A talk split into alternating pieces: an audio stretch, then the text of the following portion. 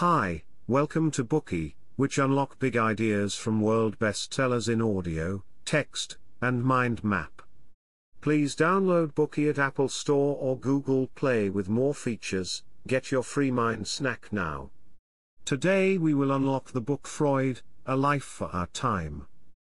As you may already know, Sigmund Freud was an Austrian Jewish psychiatrist, psychologist, and the founder of psychoanalysis. His psychoanalytic theories are an inescapable theme of contemporary intellectual life. They influence everyone's outlook and permeate every aspect of our lives. Freud's theory of psychoanalysis has changed the way we perceive ourselves and others. He shook up the world, created myths, and became a myth. Speaking of Freud, people will generally comment that he was a genius. Without his work, we would lack the deepest understanding of ourselves. It is fair to argue that the entirety of human thought in the 20th century had been influenced more or less by Freudian psychoanalysis. In recent years, however, there have been constant debate on Freud's intellectual legacy. On the one hand, supporters see him as a master, a giant, and a cultural hero, a mentor who could guide people to the hidden regions of the mind. On the other side, critics call him a Jew who converted to Roman Catholicism, a misled psychologist and a dictator in the field of psychoanalysis, even describing Freud as a plagiarist and a swindling Cagliostro. In this bookie, we will unlock a work that sets his biography and achievements in psychoanalysis in their historical context. The book interweaves the historical macrocosm with the microcosm of an individual life. It is written with dynamism and fine attention to detail. Although Freud destroyed large numbers of manuscripts before his death, Gay read through almost everything remaining he could get his hands on, he made this biography all the more precious by integrating this wealth of material into a coherent whole. The New York Times sees this book as a judicious original biography, scrupulously grounded in close readings of Freud's work. The Washington Post believes it is the most comprehensive, complete, and detailed biography of Freud to date. A great author writing about another to produce a masterpiece for our times. Born in Berlin in 1923, the author Peter Gay was a German Jew who spent his youth in Nazi Germany before fleeing with his family to the United States. He died in 2015 at the age of 91. Gay received his PhD from Columbia University and taught at Yale. He wrote more than 25 books, such as The Enlightenment, An Interpretation, and Weimar Culture, The Outsider as Insider. Many of his books won the National Book Award, and he received the American Historical Association's Award for Scholarly Distinction in 2004. Now, we will approach the key contents of this book chronologically.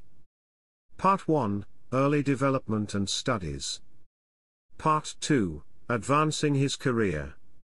Part 3 Prestige and later theoretical refinements. Sigmund Freud was born a citizen of the Austro-Hungarian Empire in the small Moravian town of Freiberg on May 6, 1856.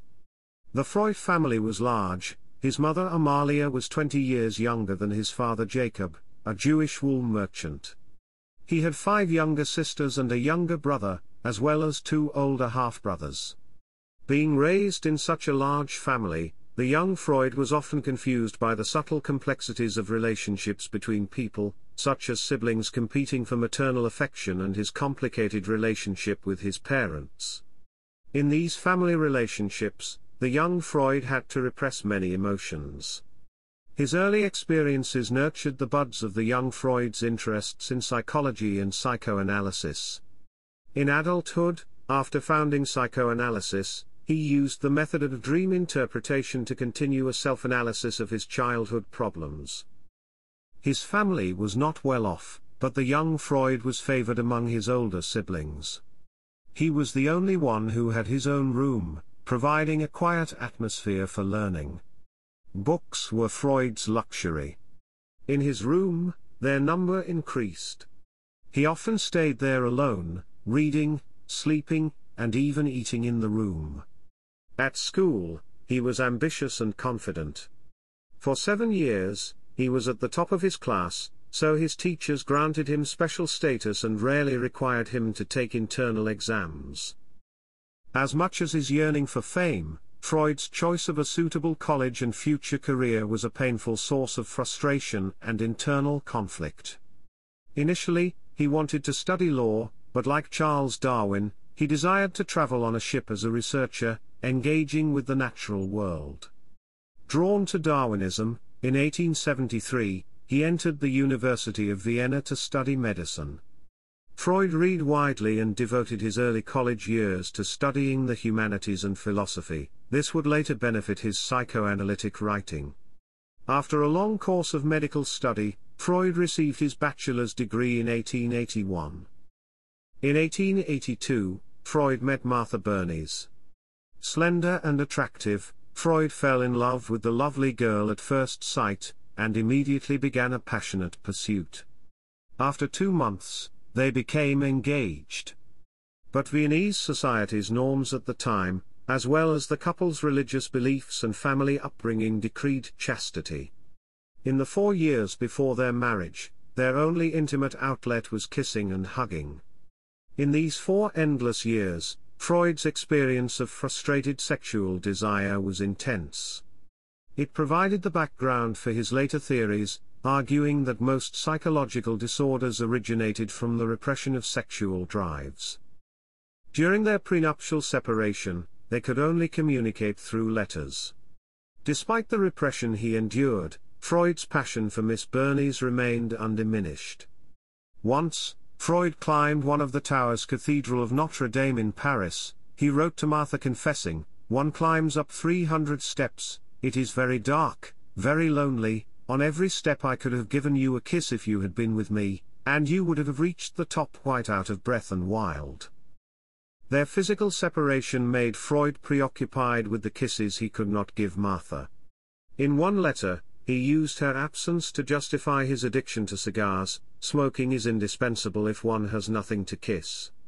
In this period, he quoted a favorite verse of Schiller Hunger and Love, that after all is the true philosophy. In subsequent years, Freud would resort to this line more than once to illustrate his theory of the drives. Hunger stood for the ego drives which serve the survival of the self, while love of course a polite name for sexual drives serves the survival of the species. In September 1886, he married Martha. They had six children together. To improve the family's standard of living, Freud had to give up doing laboratory research, an impoverished position that he loved and join Vienna's General Hospital as a doctor. Surrounded every day by crying babies, bottles, and diapers, and busy at the hospital, he was not distracted. In this situation, he conceived the basic tenets of psychoanalysis. Freud spent a period of time working and studying in Paris. There, he attended lectures given by the charismatic intellectual Jean-Martin Charcot. Charcot was a pioneer in medicine, and a social activist. Amid the conservative social climate in Paris at the time, he concluded that hysteria was in fact a psychological disease. Charcot had a tremendous impact on Freud. Arguably, Charcot's influence drew Freud completely away from clinical research and projected him into the more speculative field of psychology. In addition to listening to his lectures, Freud also witnessed Charcot's demonstrations of hypnosis and became interested. In hypnosis, Freud recognized transference, a patient's displacement of strong emotional feelings from one subject, usually a powerful but unassailable figure in their lives to another, often the psychotherapist. For the subsequent application of his theoretical ideas on sexuality, he made hypnotherapy an important part of his therapeutic work.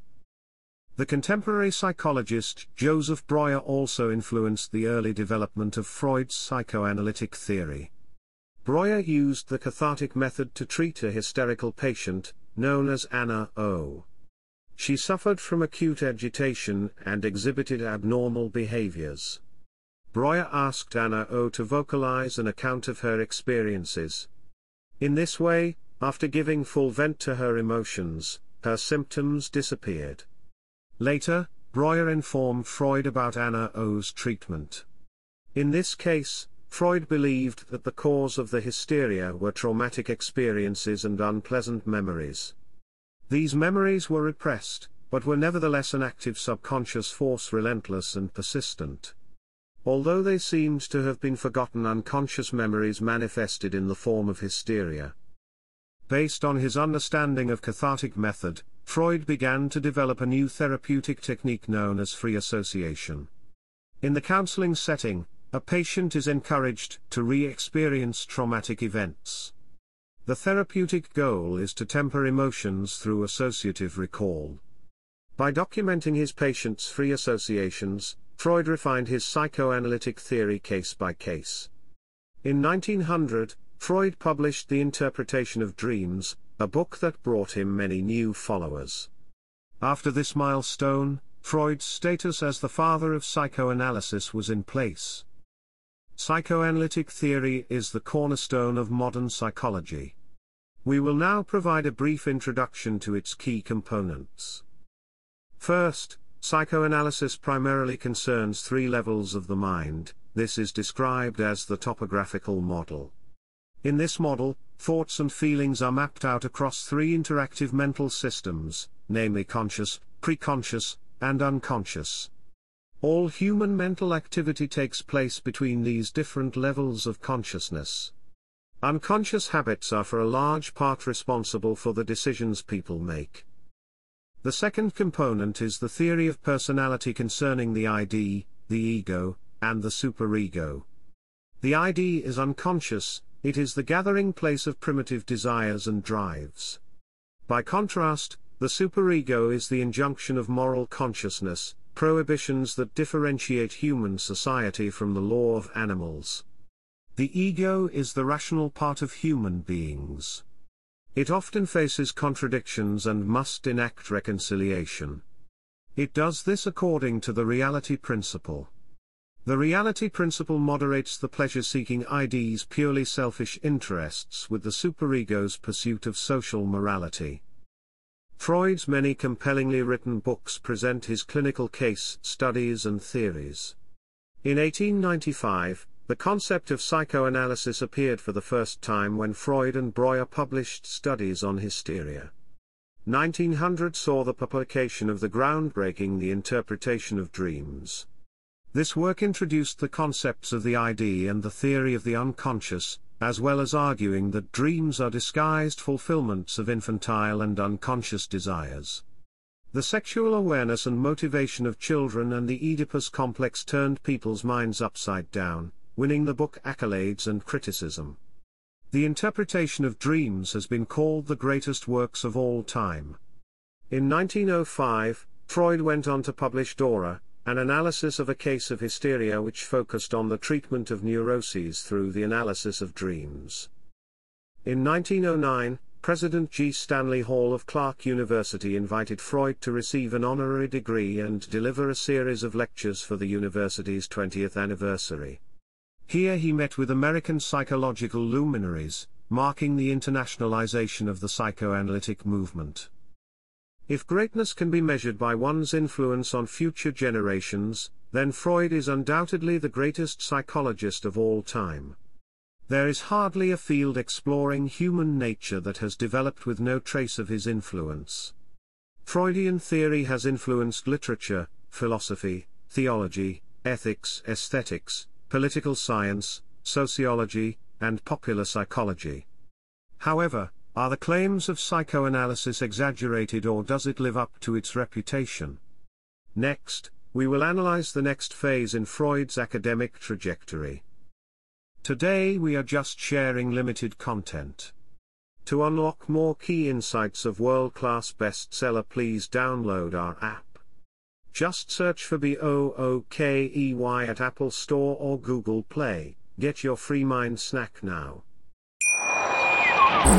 Wie baut man eine harmonische Beziehung zu seinem Hund auf? Puh, gar nicht so leicht. Und deshalb frage ich nach, wie es anderen Hundeeltern gelingt, beziehungsweise wie die daran arbeiten. Bei Iswas Dog reden wir dann drüber. Alle 14 Tage neu mit mir, Malte Asmus und unserer Expertin für eine harmonische Mensch-Hund-Beziehung, Melanie Lippisch. Iswas Dog mit Malte Asmus. Überall, wo es Podcasts gibt.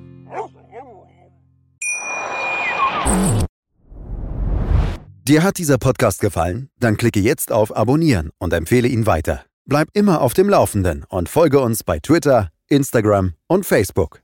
Mehr Podcasts findest du auf meinpodcast.de.